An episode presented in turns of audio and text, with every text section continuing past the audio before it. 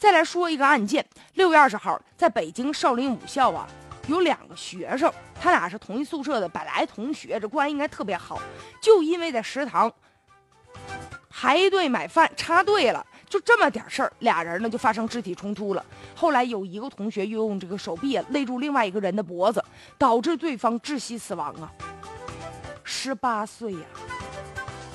现在呢，这个犯罪嫌疑人已经被警方给刑控制了，刑事拘留了。这个案件通报之后，很多人不能理解，说这俩同学什么深仇大恨，至于说痛下杀手，不就是说在食堂排个队吗？而且我估计他俩人吧，可能平时积怨也挺深的，这个事儿可能就是一个导火索。但是事情发生了，对于这两个家庭来说啊，哎，都是很不幸的事儿。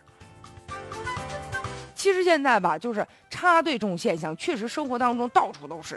之前不报啊，去年有个女的在一家景区上厕所插队，就排在前面了。另外一个女的就不干了，对吧？于是拿起砖头啪拍过去了。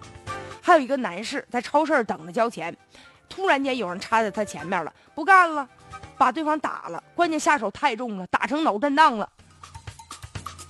还有有的经常就是坐车。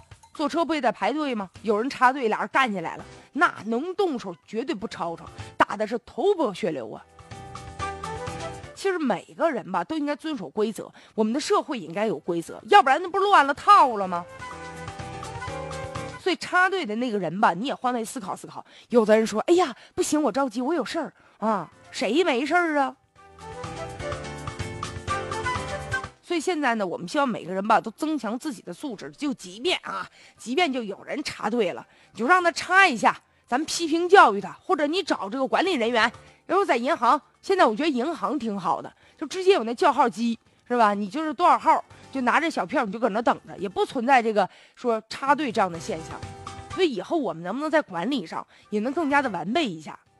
特别是在这个需要排队的地方，哈，就给个号码。像超市那样的地方，不可能说给你个号码呀，所以怎么办呢？就大家彼此谦让礼让一些吧。